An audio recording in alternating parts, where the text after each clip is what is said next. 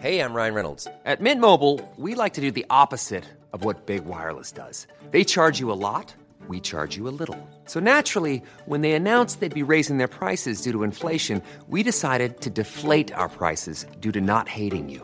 That's right. We're cutting the price of Mint Unlimited from $30 a month to just $15 a month. Give it a try at mintmobile.com slash switch. $45 upfront for three months plus taxes and fees. Promo rate for new customers for limited time. Unlimited more than 40 gigabytes per month. Slows. Full terms at mintmobile.com.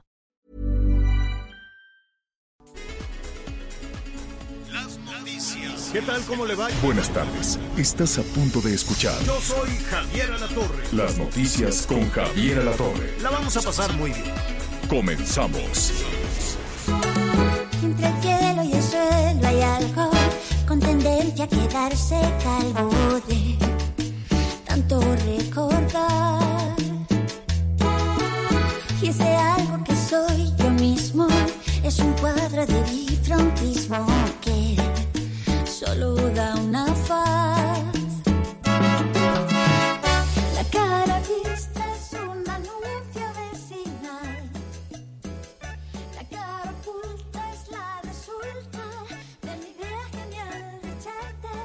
Me cuesta tanto olvidarte.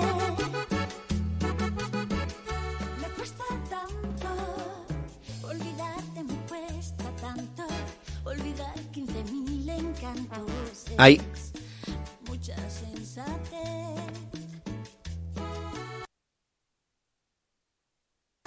Y no sé si seré sensato. Lo que sé es que me cuesta un rato hacer cosas sin querer. Muy bien. Ahí vamos a tratar de ¿Usted recuperar en este momento. ¿Cómo está? Muy buenas tardes. Me da mucho gusto, mucho gusto saludarlo. Ahí estamos escuchando a Ana Torroja. Ahí estábamos esperando al licenciado Javier La Torre, quien está a punto de llegar aquí a la zona de Paseo de la Reforma. Sin embargo, bueno, pues por ahí este, pues ya sabe, la marcha nuestra de cada día aquí en esta bella y hermosa Ciudad de México. Ya lo decíamos, bueno, pues aquí estamos ya listos con toda, con toda la información. Estamos escuchando Me cuesta tanto olvidarte, Ana Torroja y por supuesto con quién más, con Los Ángeles Azules. La versión original de Mecano se lanzó en 1983, eh, 1986 y fue compuesta por José María Cano. Muchos artistas han grabado, por supuesto, con Los Ángeles, con Los Oye, Ángeles Azules. Miguelón. ¿Ya está Javier? Sí, pues estaba, llevaba yo como media hora, hable y hable, hable y hable, y de pronto resulta, ahorita hay que darles un manazo ahí en la cabina a ver quién no, quién no levantó el botón. Estaba yo diciendo que esto es como de posada y estábamos hablando de Los Ángeles Azules, de Lana Torroja, en fin. Pero bueno, aquí estamos, bien y de buenas. Oiga, si usted está planeando venir estos días a la Ciudad de México, piénselo, piénselo, piénselo muy bien, piénselo varias veces porque es un canijo trastorno moverse. De por sí está fea, rayada, sucia, rota, qué fea se ha puesto la Ciudad de México y ahora pues imposible moverse. Mire, nada más para, para que nos entiendan nuestros amigos eh, que, que nos escuchan en diferentes partes del país. En la cuando estaba el, el apogeo de la pandemia, que estaba todo el mundo trabajando en su casa y así que nadie salía, pues, ¿qué le, ¿qué le diré? Hacía yo más o menos 15 minutos, cuando mucho, a- aquí a las instalaciones de, de reforma de la cabina. Hoy, para mí, sería más sencillo ir a transmitir el programa en Querétaro que, que los 10 minutos de reforma. Dos horas 40 atorado, atascado en esta horrorosa Ciudad de México. Ni modo, así hay algunos días este, muy muy complicados, así hay algunos días muy muy pesados. Bueno, hoy vamos a tener muchísima información, hay información además en, en desarrollo, saludos a Puebla, qué tragedia la de Puebla con este polvorín, es esta temporada en la que se empieza a trabajar con pólvora, en la que se empiezan a fabricar los cuetones, las palomas, en fin, todo este tipo de, de pues de luces y cohetes que se utilizan en estas fechas tenga mucho cuidado, no sabe la cantidad de accidentes que se registran en esta temporada. Bueno, pues ayer en Puebla voló Sí. otro polvorín, Así ayer en Puebla también otro de, de estos eh, eh, sitios en los que se elaboran estos cuetones, dejó un saldo de seis personas muertas, Miguel. Es correcto, Seis señor. personas muertas hasta el momento es lo que está confirmando eh, justo ahora el gobierno del estado de Puebla. Así es, cuatro adultos y dos menores de edad, lamentablemente. Eh, hay otras dos mujeres que se encuentran hospitalizadas, una adolescente de 13 años que está en el hospital eh, poblano y una joven de 16 años. Pues dos jovencitas, ellas están en un hospital privado en la zona de Tecamachalco. Esta explosión fue pues en un domicilio, un domicilio particular que era utilizado precisamente para la fabricación de cohetes en la zona de Felipe de Felipe Ángeles. Las autoridades inmediatamente pues aplicaron ahí pues el dispositivo para poder este pues para poder asegurar la zona y que esto no fuera una una tragedia mayor, pero sí, lamentablemente ahora ahora tocó ahora tocó en esta zona de Puebla que que atención Javier 24 horas antes de la explosión en Felipe Ángeles, ya también se había, ya también se había registrado un incidente en la localidad de Santa María, Zacatepec, en donde se almacenaba pirotécnica, pirotécnica, pirotecnia, perdón, y que también en este lugar perdió la vida una mujer y ocho personas más resultaron lesionadas. Es decir, en menos de 24 horas en Puebla, por estos asuntos de la pirotecnia, tenemos siete personas que perdieron la vida y por lo menos una docena de lesionados, señor.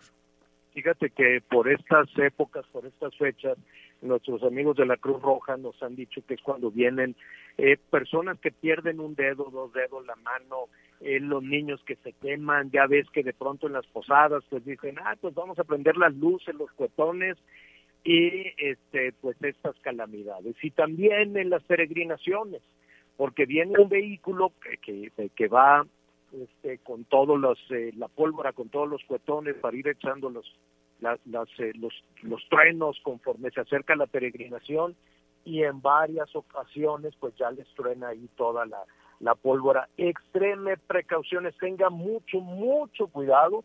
Yo sé que en nuestro país nos encantan los, los, las, eh, los, los cuetones, nos gustan, nos gusta verlos, nos gusta, pero hay que hacerlo de manera, de manera controlada y con mucho, mucho cuidado. Eh, hoy se inició, la buena noticia es que hoy se inició, eh, en Estados Unidos le hizo en el Buster, es el este, refuerzo, el refuerzo de la vacuna, tenemos muchas dudas, desde luego, nuestros amigos nos están preguntando también, oiga, pero si a mí me pusieron de tal y, y el refuerzo es de tal, le vamos a preguntar desde luego a los especialistas que siempre nos acompañan para que resuelvan las dudas que se tiene respecto a la aplicación de este refuerzo de la vacuna. ¿A quién se lo van a poner? A los adultos mayores, Correcto. a los de 65, 65 para arriba, eh, y que ya tengan el esquema completo de vacunación, ¿no? Los que ya tienen sus dos dosis, a partir de hoy les están poniendo. En la Ciudad de México hay un solo lugar, entonces imagínese usted la pelotera, es en la alcaldía Tlalpan, donde iniciaron la aplicación para todos los adultos mayores en un solo lugar. Yo no sé qué ocurrencias de nueva cuenta de, de poner a los adultos mayores a hacer filas, a, a, a, y a que los maltraten los guardianes de la galaxia, que son la cosa más sangrona que hay, eso es el vino tinto, Sí. son insufribles. Luego ya les cambiaron el chaleco, les dijeron dejen de maltratar a las personas, dejen de pedir la credencial del lector, dejen de preguntar por quién votaste, les cambiaron de chaleco a verde, a la preocupación que tenía Claudia Sheinbaum de de, de, de, que la gente estaba siendo maltratada por estos eh, por estos personajes.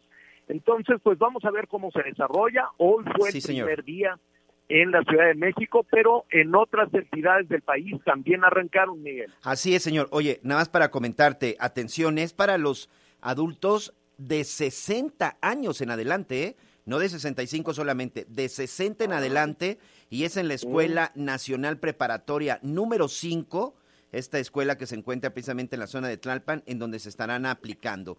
Y bueno, los otros estados donde también, bueno, se estará aplicando a partir de hoy, este, la vacuna de refuerzo, por llamarle de alguna manera, también es en el Estado de México. Hay que tener ahí también atención eh, porque son varios los municipios que, que, que se encuentran en esta zona del Estado de México. En el Estado de Jalisco también en el estado de Jalisco estarán recibiendo ya este, todos nuestros amigos por allá. Por cierto, el presidente Andrés Manuel López Obrador se vacunó esta mañana, Javier, este, poniendo el ejemplo. También, bueno, pues están ellos, también ellos están, se están vacunando. Atención también para, para todos nuestros amigos que se van a estar vacunando. Y ahorita te doy los otros estados y sobre todo te voy a decir lo que es, lo que es muy importante, en dónde tienen que asistir nuestros amigos para que se empiecen, para que se empiecen a vacunar, de 60 Claro, años en adelante. Y es AstraZeneca. Yucatán, Sinaloa. Jalisco, eh, Oaxaca y Chiapas, si no me equivoco. Ahorita le vamos a... son- Sí. Son los son los estados, habrá que eh, quiero suponer que es en las capitales, en la capital de, de los estados en donde se va a iniciar la aplicación. Habrá para todos, desde luego, tampoco es un un tema de para mortificarse. Justo ahorita está llegando otro cargamento de, de vacunas. Por cierto, qué gran misterio, ¿eh? Nada, hay todavía hay un número este, importante de vacunas que no han este, aclarado dónde están, ¿no? No han dicho todavía y son varios este, millones de, de vacunas que no se han este, dispuesto, pero están llegando. Eh, déjeme decirle que hoy, ahorita le, voy a pasar este el dato correcto, pero hoy está llegando otro embarque, es el embarque número 97, está sucediendo en este momento, es el embarque número 97 vacunas de Pfizer contra el COVID. Y en este llegan 600 mil dosis aproximadamente, eso es lo que está informando en este momento la Secretaría de, de Salud. Bueno, pues ahí está, en la buena del día, vámonos despacito, vámonos con calma, a partir de hoy hasta el domingo estarán aplicando estarán aplicando esta esta eh, vacuna. Bueno, pues estamos cerrando el año, eh, antes de, de iniciar la primera conversación del día, estamos cerrando el año, sí, con entusiasmo, pero la verdad es que los números no, no han sido los mejores, ¿no? Ya esta, esta pandemia ha sido devastadora, ¿no? Hay, hay todavía cosas nebulosas respecto al efecto real que ha tenido en el número de fallecimientos, el exceso de fallecimientos es, es terrible, es una cosa dolorosísima, pero también hay muchas familias que están cerrando el año pues tronándose los dedos porque pues todos quisiéramos tener el dinero suficiente para pagar las las deudas, para darse un gustito, un regalito, pero desafortunadamente hay un número enorme de personas que cayeron en pobreza y otro número que eran esta clase media tan criticada, Así esta es. clase media tan señalada últimamente y que ahora pues están en, en pobreza. eh, y, y- y resulta paradójico, nadie quiere estar con esos problemas, aunque se ensalce y se diga que ser pobre está, está bien. No, yo, yo creo que la gente quiere darle un mejor futuro a sus hijos, quiere que, que, el trabajo que se tiene sea mejor, tenemos pobreza laboral, la gente gana menos, en la calidad de los empleos también, también ha caído y en muchos se ha señalado a la pandemia. O en algunas ocasiones hemos escuchado también a muchos gobernadores que se llaman a la sorpresa. Entonces, ¿qué hacían durante la campaña? Entonces, ¿Por qué después de, de que tienen ese cargo de elección popular se dicen sorprendidos por la inseguridad, por la pobreza y por la forma de llevar eh, adelante o sacar adelante una, entidad. Eh, yo quisiera hablar de, este tema y desde luego de, las expectativas que tiene un- un político, uno de los políticos más reconocidos en este país, es Enrique de la Madrid, hoy director del Centro para el Futuro de las Ciudades en el Tecnológico de Monterrey y me da mucho, muchísimo gusto saludar. ¿Cómo estás, Enrique? Muy buenas tardes. Javier, el gusto es mío. Gracias por la oportunidad y platicar contigo con tu auditorio. Oye, el escenario desde, eh, desde la investigación que llevas a cabo en el TEC de Monterrey, pues no se ve bonito para cerrar este, este año. No, tiene razón, no es un escenario favorable. Y por dos razones que mencionas. Una, no hay duda de que la pandemia ha tenido un impacto muy negativo en todo el mundo y en México, no hay la menor duda. Pero el otro, yo también creo que no hay un ambiente de confianza hacia nuestro país, sobre todo porque se ha generado esta polarización, ¿no? Buenos y malos, ricos y pobres. Y en un ambiente así no llega la inversión. Fíjate que estamos recibiendo en México inversiones similares a las que recibíamos hace 10 años. Sí, nomás que hace 10 años éramos una economía más chica y éramos una economía con menos gente. Y entonces, cuando no hay inversión, cuando no hay confianza en un país, pues no hay forma de crecer y no hay forma de generar empleos. Y lo que es más triste de todo esto es que oportunidades hay. Por ejemplo, hoy en día en el mundo existe este conflicto de China y los Estados Unidos. Muchas inversiones americanas en China, europeas en China o incluso inversiones chinas se van a querer mover mucho más cerca de los Estados Unidos y ahí está México. También observo yo todo un tema de relocalización de la producción, pues por el cambio climático, porque ya vimos que tener la producción tan dispersa por todo el mundo tampoco es, conveniente y van a querer también acercarse más a los Estados Unidos y ahí ahí está México. Entonces, condiciones favorables al país las hay, pero mientras sigamos con una narrativa de confrontación y de falta de respeto a las inversiones en México, no van a llegar y por eso el aumento, sí, nueve millones más de mexicanos que eran de las clases medias se han empobrecido y no tendrían por qué ser las cosas así. Eh, cuando dices que no tendrían que ser eh, las cosas así, Enrique, eh, esto es una es el resultado de una estrategia o es una es el resultado de el panorama mundial eh, todo lo que lo que se afectó en el mundo a partir de, de las eh, de las elecciones, la relación con los Estados Unidos. Hay que recordar que sí o sí dependemos en, en, buena medida económicamente de los Estados Unidos y venimos dando tropezones desde desde Donald Trump. Es decir, esta situación con la que hoy estamos cerrando el año probablemente se nos olvida, pero estábamos cerrando también con incertidumbre en el 2019, cuando apenas estábamos conociendo del COVID, y estábamos cerrando también terrible en el 20, es decir, ya van tres, tres cierres. El punto es que no hay duda de que hay temas externos, pues que obviamente han venido a afectar a la economía y al mundo en general, sí, pero también hay problemas internos que a mi juicio son pues esta falta de certidumbre que el gobierno actual da a las inversiones. Por ejemplo, ¿cómo quieres traer más inversiones a México si de repente pues cancelas un aeropuerto a la brava, ¿no? O sea, nomás porque pues ya no te gustó. O se cancela una inversión como Constellation en Mexicali, pues porque no te gustó. O se renegocian los contratos de los gasoductos este, de, que mandaban gas a México, pues porque no te gustó pues ¿sabes qué pasa? Pues que al final ya al mundo le empieza a dejar de gustar México también, porque empiezan a verlo como un país poco confiable. Y eso nada tiene que ver con la pandemia, eso nada tiene que ver con el coronavirus, eso tiene que ver con una falta de entendimiento de que para que un país crezca y prospere se necesitan inversiones. Inversiones además en sectores de la economía que paguen mejor porque no se trata solamente de estar empleado, sino de que sean sueldos mucho más altos a partir de una mejor economía. Entonces ya no se le puede echar toda la culpa a la pandemia, como se le echa la culpa toda al pasado. Caray, pues se ve que no asume ninguna responsabilidad de ninguna de las cosas que hace honor. En la vida hay que ser responsable y también responder por los actos de uno, y hay errores que se han cometido en los últimos años que en parte son lo que han impedido que lleguen más inversiones en un mundo, repito, donde se nos están alineando los astros para que lleguen más inversiones a nuestro país y más empleo.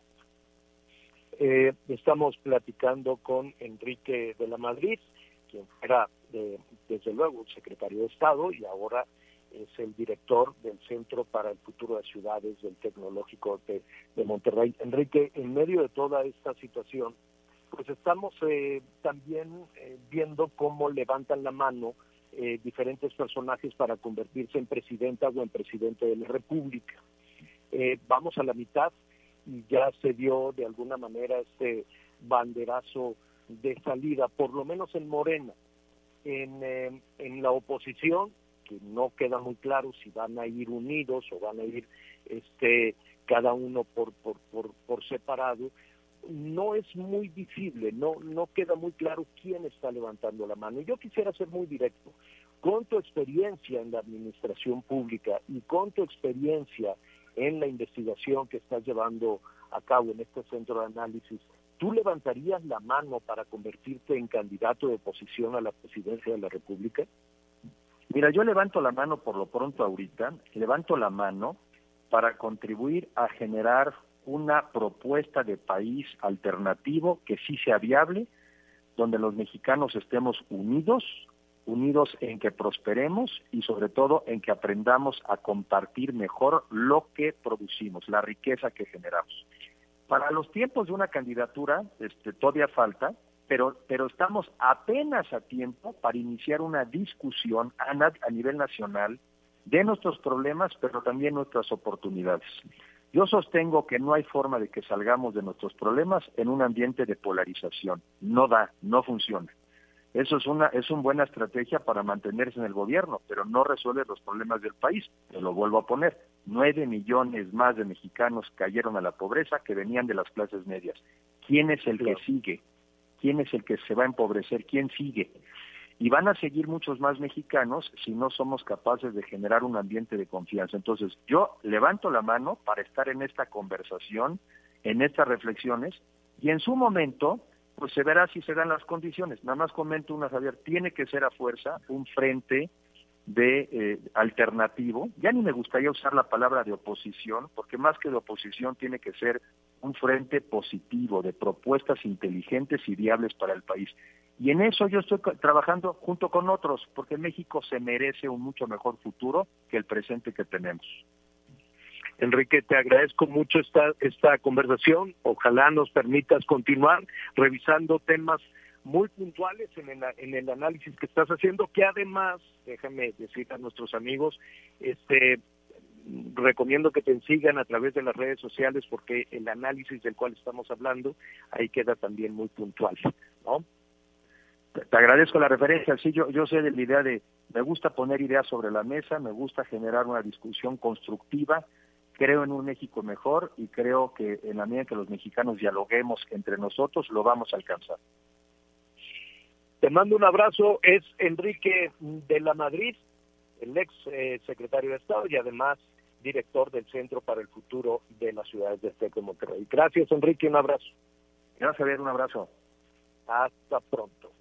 Oiga, eh, antes de hacer una pausa, nos siguen eh, llegando también muchísimos eh, comentarios, muchísimos dudas respecto a la aplicación de la vacuna, me pongo la vacuna, no me lo pongo. Así Este, ¿por, qué, ¿Por qué un booster? ¿Por qué tres vacunas? En un momento más estaremos Sobre todo la combinación, ¿no, Javier? Doctor Alejandro Macías, sí sobre todo la combinación. Ahorita precisamente estamos aquí atendiendo algunas llamadas, algunos mensajes de nuestros amigos que dicen, este, yo me puse Sputnik, yo me puse Moderna, yo tengo Pfizer, yo tengo con cuál sí, con cuál no. Creo que eso es parte de parte de repente de las dudas. Por supuesto, la duda de que, bueno, ¿cuándo me tengo que poner el refuerzo si yo me puse la segunda dosis hace seis meses, hace siete meses, hace tres meses. Creo que sí surgen muchas de las dudas y sobre todo saber cuáles, cuáles podrían ser los posibles efectos. Vamos a platicar con el doctor Alejandro Macías, que ya está en la línea y creo que, pues si hay alguien que nos puede explicar y sacar de dudas, es precisamente él, Javier. Así es. Doctor, ¿cómo estás? Qué gusto, qué gusto saludarte. Eh, es el Hola, doctor Javier. Alejandro Macías, infectólogo y además excomisionado contra la influenza aquel tema que también, bueno, nos puso en jaque un tiempo en la Ciudad de México. Eh, gracias, doctor. En, a ver, la, de, las dudas eh, que tenemos, an, antes de, de, ir con Miguel y repasar algunas de, de las dudas de nuestros amigos del público, yo recuerdo que en la parte más dura de la pandemia, cuando se, se, llegaban las primeras noticias del desarrollo de la vacuna, la idea que teníamos es que con la aplicación de la vacuna ya podríamos salir a la calle, ya seríamos inmunes y ya no nos enfermaríamos de COVID. ¿Qué, qué sucedió? ¿Por qué necesitamos tanta vacuna? Sí, bueno, porque ahí, Javier, tomamos en cuenta nuestras intenciones y no las del virus. ¿eh? El virus resultó ser mucho más inteligente de lo que pensábamos. era un virus que era un, bar, era un blanco móvil, era un blanco móvil. Y en ese sentido, la, la, la, digamos que la eficacia inicial posteriormente se vio que no era la que se había calculado en un principio en la medida que fueron avanzando las variantes. Y en esas estamos ahorita. Mm. Ahora, esta tercer, e- esta mm, tercer vacuna, este refuerzo de la vacuna, permitiría a los adultos mayores eh, ya desplazarse libremente, ya sin el cubrebocas, poder ir a, a las posadas, a las reuniones familiares. No, no, de ninguna manera. A ver, yo creo que el mensaje ahí tiene que ser todavía, Javier, que esto no se ha terminado. Lo que hacen las vacunas es reducir un riesgo, reducirlo importantemente. Para que te enfermes, primero te reduce el riesgo, pero sobre todo lo que te reduce es el riesgo de morir. Ese es el principal riesgo que te evita.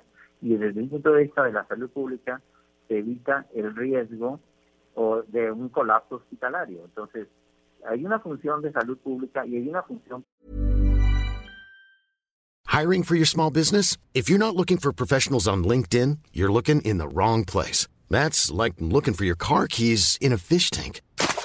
LinkedIn helps you hire professionals you can't find anywhere else, even those who aren't actively searching for a new job but might be open to the perfect role. In a given month, over 70% of LinkedIn users don't even visit other leading job sites. So start looking in the right place. With LinkedIn, you can hire professionals like a professional. Post your free job on linkedin.com slash spoken today.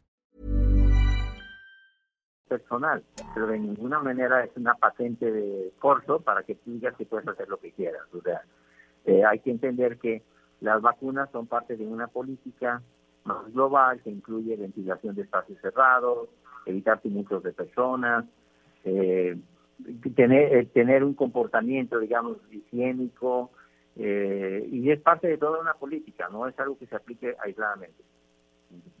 Eh, tenemos eh, una de las grandes dudas y ahora voy a, a pasarle esta feta a Miguel, doctor, de las que hemos recibido a lo largo de, de la mañana, es la combinación de vacunas.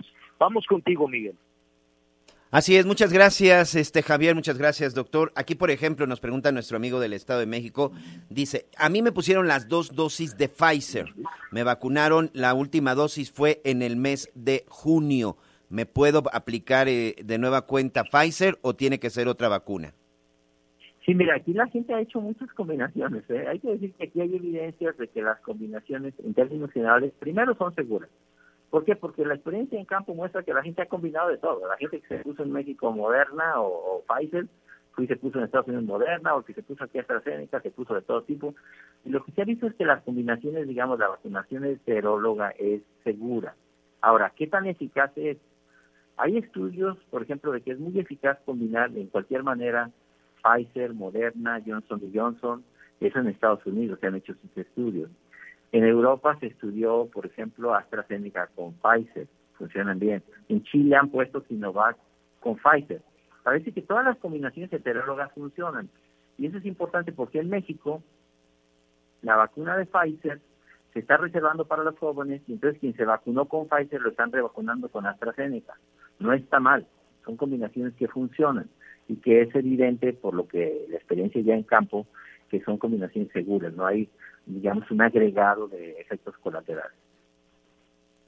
Sí, otra, otra de las preguntas, doctor, también es, ¿cuánto tiempo tiene que transcurrir después de la segunda dosis para colocarse la tercera dosis? Aquí, por ejemplo, nos pregunta la señora Marielena Cruz en el estado de Veracruz, eh, ¿cuánto tiempo tiene que pasar para colocarme la tercera aplicación después de la segunda?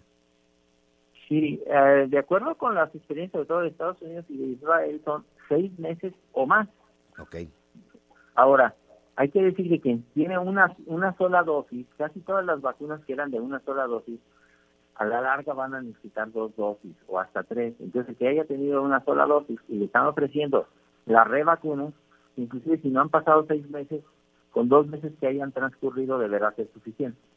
Que precisamente esa es otra de las preguntas que nos hacen varios maestros. Recordemos que cuando empezaron la vacunación, que se aplicó la vacuna para personal de salud y también para personal docente, se les estuvieron colocando, sobre todo, si no me equivoco, la de Moderna. Aquí nos dice, por ejemplo, uno de nuestros amigos en la zona de Chiapas, nosotros somos maestros, hay un grupo de maestros, bueno, mi esposa y yo somos maestros y tenemos un grupo de amigos. A nosotros nos aplicaron la vacuna de una dosis, entonces... De ya. Ya, la de Cancino, correcto. ¿Ya Sí. aplico para, la ter- para esta nueva dosis? Sí, nada más que ahorita las revacunas se están aplicando básicamente para personas de edad avanzada, no para personas que recibieron una dosis y se está planteando una segunda dosis. Yo creo que eso eventualmente lo planteará ya sobre las evidencias la autoridad de salud. Muy bien. Otra de las preguntas también que aquí este, nos hacen nuestros amigos, muchas gracias. Sobre todo, insisto, estas dudas sobre, sobre las combinaciones. Estuve leyendo y, aquí también sí les pido mucha atención. Este, hay que seguir las versiones oficiales, hay que seguir a los especialistas. Ahorita el doctor Macías nos va a regalar precisamente sus cuentas porque dice, en las redes sociales leí que la de Moderna y Sinovac no se pueden mezclar con la de AstraZeneca. Moderna, Sinovac, no, Moderna, a ver, no hay un buen estudio, hay un buen estudio de combinación de Pfizer con AstraZeneca eh, y, y es segura. Hay que decir que muchas otras combinaciones no estaban estudiadas. Lo primero que se podría decir es que son seguras, pero la eficacia faltaría. Eh, yo creo que a la larga casi cualquier combinación heteróloga va a funcionar. Ahorita la, la autoridad de salud está yendo en combinaciones reconocidas por combinaciones internacionales y yo creo que en este momento habría que apegarnos a las, a las eh, combinaciones que establezca la autoridad de salud. Hoy las Pero a la larga yo creo que se van a poder combinar Claro. casi todas. ¿eh? Hoy las combinaciones que aplica la autoridad son aplicaciones seguras, por llamarle de alguna forma.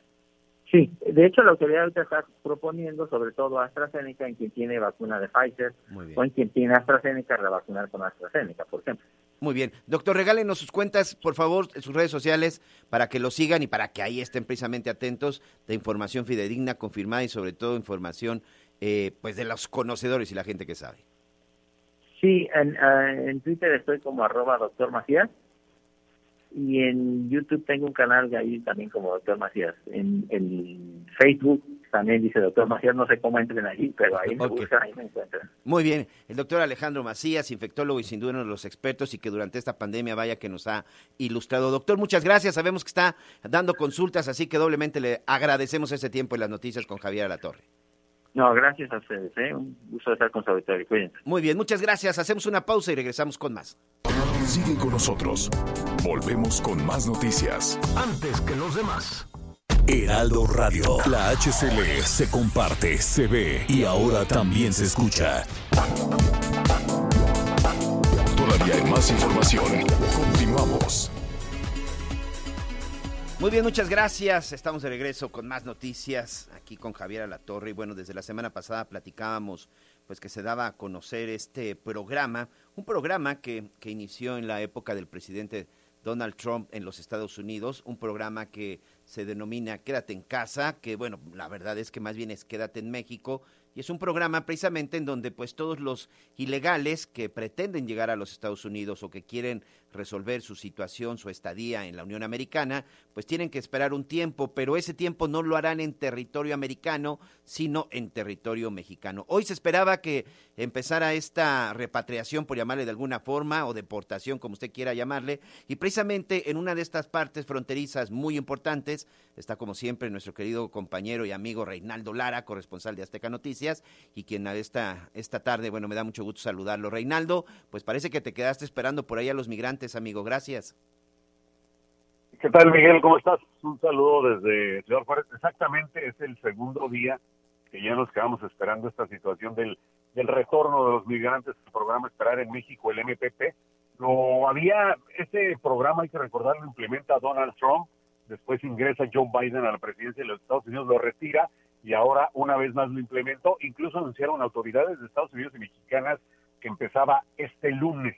Estamos hablando del día de ayer, sin embargo, no se realizó ningún traslado. Hoy es el segundo día que se suspende y nos mencionan autoridades del lado mexicano, en este caso la Comisión Estatal de Población, INAMI, el Instituto Nacional de Migración, está también el ACNUR, la ONU, la Organización Internacional de las Migraciones, que siguen trabajando en esto, cuál será el procedimiento de entrega hacia México de estos migrantes. Lo que se ve, Miguel, ahora que se anuncia que implementan una vez más este programa de MPP de esperar en México, es que se empezaron a, a llegar una gran cantidad de migrantes a esta frontera, haitianos, centroamericanos, cubanos, y están cruzando por el río. Ayer lo notamos en 10, 15 minutos que estuvimos en el río Bravo cerca de un puente internacional. Fueron más de 20 los migrantes haitianos que cruzaron y se entregaron a la patrulla fronteriza. Y es que ahora este nuevo programa de MPP, que es Esperar en México, está aceptando a todos los migrantes cuando ingresen a los Estados Unidos.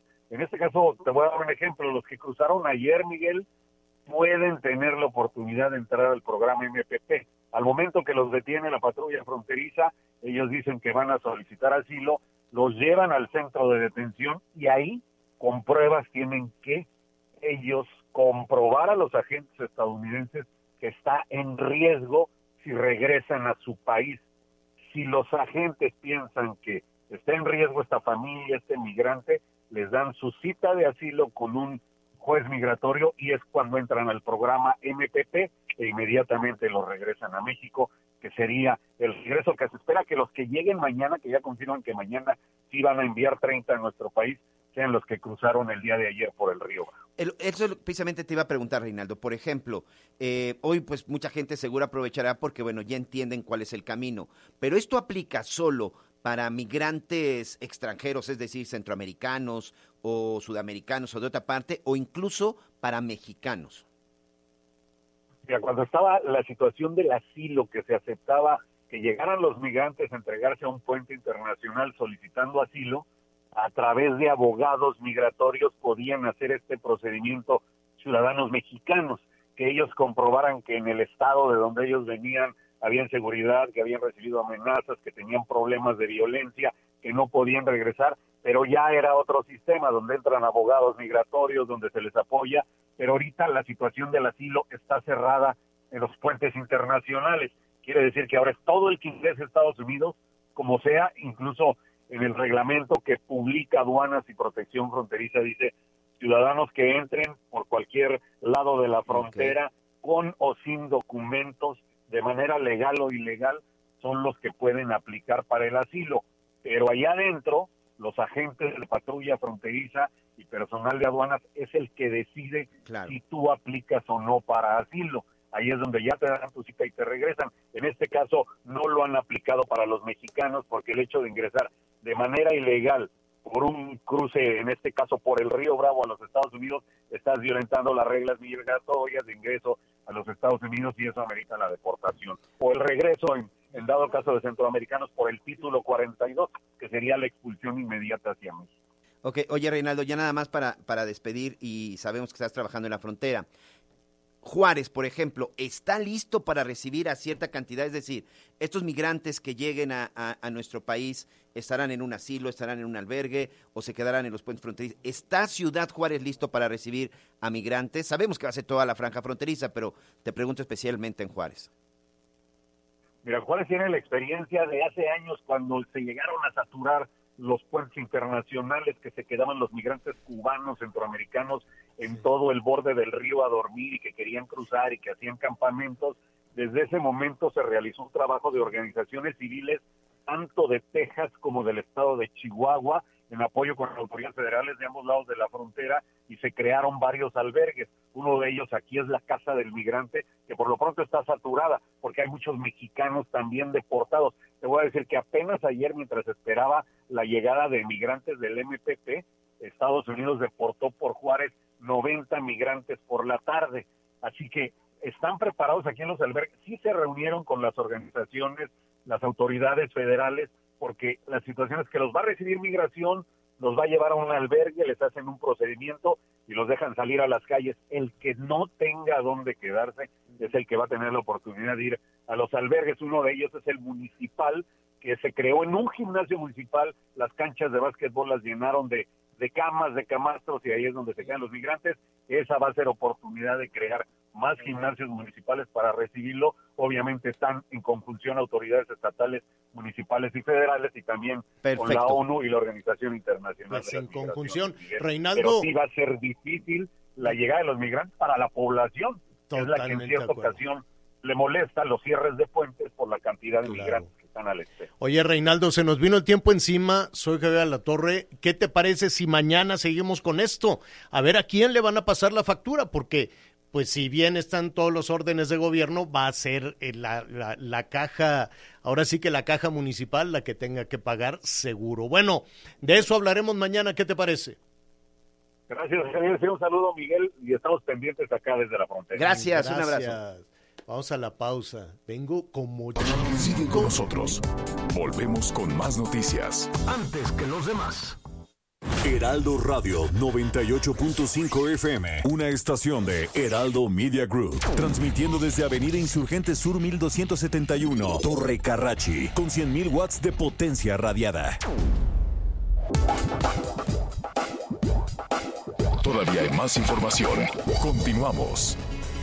Bueno, al ratito, gracias, gracias. Al ratito le comento cómo batalla uno con la movilidad en, en, en la Ciudad de México. Fíjese que uno, uno de los temas ahora que, que estamos cerrando el año, ya lo platicábamos con Enrique de la Madrid y demás, pues tiene que ver con la eh, pobreza laboral, la calidad de los empleos que, que tenemos, la gente gana menos, la gente con sus aspiraciones de tener un mejor empleo, de, de, de poder llevar el sustento a casa en un espacio laboral este agradable, de, de, de ahora sí que cara de pico hay mucho, ¿no? Declaraciones hay todas las que usted quiera, que el mejor lugar para trabajar, que si los sindicatos, que ahora con el nuevo, la renovación de, de, de la- las, eh, el TEMEC, como le decimos en, en México, que es este acuerdo eh, con, con Estados Unidos y Canadá. Canadá insistía mucho en que las condiciones laborales de México deben de cambiar. Y después Estados Unidos insistió mucho en eso. Y hay una suerte como de inspectores y se ha hablado también muchísimo, Miguel, de, de democratizar y que, de la, que la elección de los líderes sindicales sea este, verdaderamente transparente, honesta. Bueno, los líderes sindicales son como monarquías, ¿no? Claro. Se quedan ahí toda la vida, se sabe que se roban las cuotas, se sabe que, que no hay beneficios para los trabajadores. Realmente, si somos honestos, no hay una percepción buena de los sindicatos. Y si no, que nuestros amigos que nos están escuchando nos digan, usted se siente a gusto con su sindicato, ha tenido este, buenos privilegios. Yo sé que de pronto se politiza y que hay algunos sindicatos que se utilizan más para cuestiones electorales o para cuestiones de, eh, económicas que para el bienestar de las trabajadoras y los trabajadores. De todo eso vamos a hablar en este, en este momento con José Ignacio del Olmo. Él es secretario general de la Confederación Joven de México y me da muchísimo gusto saludarlo. ¿Cómo estás, José Ignacio? Buenas tardes. Hola, buenas tardes, Javier. Buenas tardes a todos. Oye, escuchan. José Ignacio, tú como, al contrario, la, el- la frase misma lo dice, Confederación Joven de México. Esto significa que hay una ya una nueva generación pensando en modificar eh, las, eh, las tareas sindicales en este país. Eh, pues sí, definitivamente. eh, sí, somos una nueva generación de líderes sindicales, expertos en esta materia laboral. Eh, somos una confederación joven de nuevo registro conformada por líderes sindicales ya eh, con experiencia y desde algunos años. Eh, nuestra confederación joven es, como lo dice el nombre, joven por, por creativa, por tener eh, nuevos, nuevas perspectivas del sindicalismo de servicio, acabar con ese mal prestigio de los sindicatos existentes. Como joven, eh, heredamos un sindicalismo deteriorado, desprestigiado, en el cual pues eh, que le hemos levantado la mano y hemos puesto en, en marcha nuestros motores por darles una opción más a todos los trabajadores en México. Que hay vemos sindicatos que sí sabemos hacer las, las cosas, que sí nos gusta el sindicalismo y estamos preocupados porque los trabajadores lleven un poco más a sus hogares. Oye, pero romper con esa inercia, romper con las barreras o, o con lo enquistado que está este sindicalismo de la vieja guardia en nuestro país no es una tarea fácil. Sí, claro que no. Como te repito, traemos un, un- una gran mancha de este nombre tan pesado del sindicalismo. Eh, sobre todo eh, eh, heredamos ese, ese mal prestigio porque ¿Cómo le harán? ¿Cómo, se- se- cómo pueden romper, cómo pueden romper esas resistencias? solamente con servicio, empezar a ganarnos la confianza del propio trabajador y de los empresarios, de dar calidad y preocuparnos por, por la productividad de ambos, de los trabajadores y de las empresas. Nuestra intención es hacer esa armonía de las partes y poder llevar esa certidumbre laboral a los trabajadores que puedan recibir sus derechos laborales mínimo lo que les otorga una ley federal de trabajo que no fue hecha por nosotros.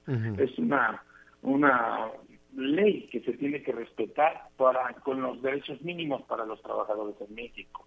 Así también, y por qué no, cuando se revisan los contratos colectivos de trabajo, conforme a las posibilidades de las empresas, ir acrecentando esas prestaciones de los trabajadores. ¿Por qué no conseguirles un bono de productividad, Claro. una beca de estudio para los hijos de los trabajadores, para el propio trabajador que le interesa seguir estudiando? Ujú. ¿Por qué no hacer escuela en tu empresa como lo hemos hecho en algunas otras industrias? Festejos, Claro. premios, bonos, vales, comedores, transporte. ¿Por qué no apoyar a los trabajadores en estas nuevas prestaciones eh, superiores a las de la ley? Tienes toda la razón. Finalmente, José Ignacio, ¿cómo puede una trabajadora, un trabajador que quiera asesorarse y que quiera saber más entrar en contacto con ustedes?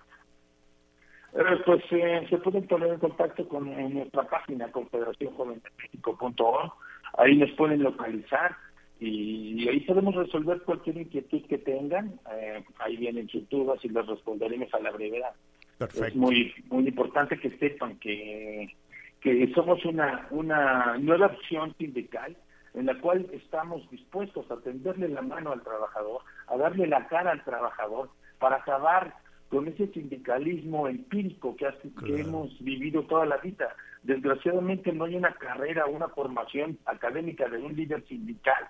Y pues se han aprovechado muchos otros líderes sindicales aprovechándose de este peso del sindicato para hacer un sindicalismo de corrupción, Así en el es. cual pues nos sigue afectando a los líderes que trabajamos y que ascendemos trabajadores ese, ese sindicalismo hasta de extorsión que sucede cuando hacen unos paros laborales, eh, sin- sindicatos que, que ponen un lacito y que cobran 500 pesos porque pase un, camión, en donde no tienen ni idea Claro. sobre los derechos laborales de los Lo- trabajadores. eh, ese nos lastre, ese lastre que venimos jalando desde hace tantas y tantas generaciones. José Ignacio del Olmo, secretario general de la Confederación Joven de México, gracias. Estoy a sus órdenes, muchas gracias a todos. Estamos haciendo el sindicalismo actual. Muchas gracias. Al contrario, va- vamos a... Vamos con Aris, ya está Ah, nuestra... ya llegó Aris. ¿Cómo Así estás, es, Aris? Nuestros amigos del Politécnico. Aris, adelante, ¿cómo estás? Buenas tardes. Muy buenas tardes, pues feliz, feliz de estar aquí con ustedes, sobre todo pues para platicar de temas que nos deben de preocupar, que son de salud. Ya estamos entrando pues prácticamente a la recta final del año y es importante cuidarnos porque además de esta nueva cepa pues vienen otras enfermedades respiratorias. Además yo dudo mucho que la gente quiera estar enferma eh, en estas épocas que son pues para festejar, pero hay que hacerlo con cuidado, con conciencia y qué mejor que con uno de los mejores tratamientos, el más exitoso que ha desarrollado el Instituto Politécnico Nacional. Es un tratamiento que definitivamente ha revolucionado el mundo de la medicina. Estamos muy contentos porque de verdad es un tratamiento que está ayudando a miles de pacientes a recuperar la salud. Estoy hablando del factor de transferencia. Este tratamiento es el más exitoso que han elaborado en el Instituto Politécnico Nacional porque logra lo que ningún otro, que es elevar el sistema inmunológico hasta 470%. Esto nos garantiza protegernos de contagios de virus y de bacterias. Para que nos demos una idea, nosotros tenemos más de 140 especialistas trabajando solamente en la elaboración del factor de transferencia. Es una fórmula compleja. Vamos a encontrar más de 400 moléculas en un solo frasquito que nos vamos a tomar todos los días, que además podemos darle a toda la familia con toda confianza porque no tiene contraindicaciones, porque no tiene efectos secundarios y nos va a ayudar una dosis diaria a crear una barrera protectora que nos mantenga saludables. Es muy importante empezar a tomarlo porque vienen enfermedades respiratorias. Y es que desde las primeras dosis eleva el sistema inmunológico hasta un 400%. Esto nos permite destruir efectivamente virus, bacterias, hongos, células enfermas, por eso vemos excelentes casos en pacientes que se acercan con nosotros con diagnóstico de cáncer, lupus, diabetes, VIH, herpes zóster, que mejoran extraordinariamente desde las primeras dosis y definitivamente somos la mejor opción para tratar alergias, influenza, asma, bronquitis, neumonía.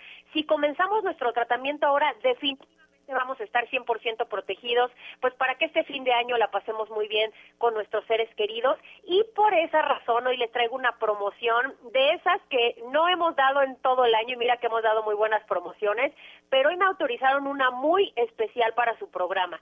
Tienen que marcar al 55 56 49 44 44. Yo sé lo que les digo, hoy la promoción está espectacular porque las personas que llamen el día de hoy, en este momento, al 55, 56, 49 44 44 les vamos a enviar un paquete de 150 dosis y el día de hoy solo hoy van a pagar 20 solo 20 reciben 150 y esto no es todo porque si llaman en este momento les vamos a regalar otro paquete igual de 150 dosis completamente gratis. O sea que en total hoy recibimos 300 dosis y además queremos consentirlos con muchos regalos navideños. Así que en su paquete ustedes van a recibir un reloj inteligente tiene pantalla touch, pueden leer sus mensajes desde ahí, revisar sus redes sociales, hasta medir su presión arterial. Vienen unos audífonos AirPods que están padrísimos porque son Bluetooth. Viene una máquina de coser portátil, esa te la puedes llevar a donde sea y reparas cualquier prenda al instante. También viene el kit sanitizante, dos caretas, dos cubrebocas, dos geles antibacteriales y una sorpresa adicional. Si piden su paquete en los próximos minutos, les doy otro paquete igual completamente gratis. O sea que... Gracias por acompañarnos en Las Noticias con Javier La Torre. Ahora sí ya estás muy bien informado.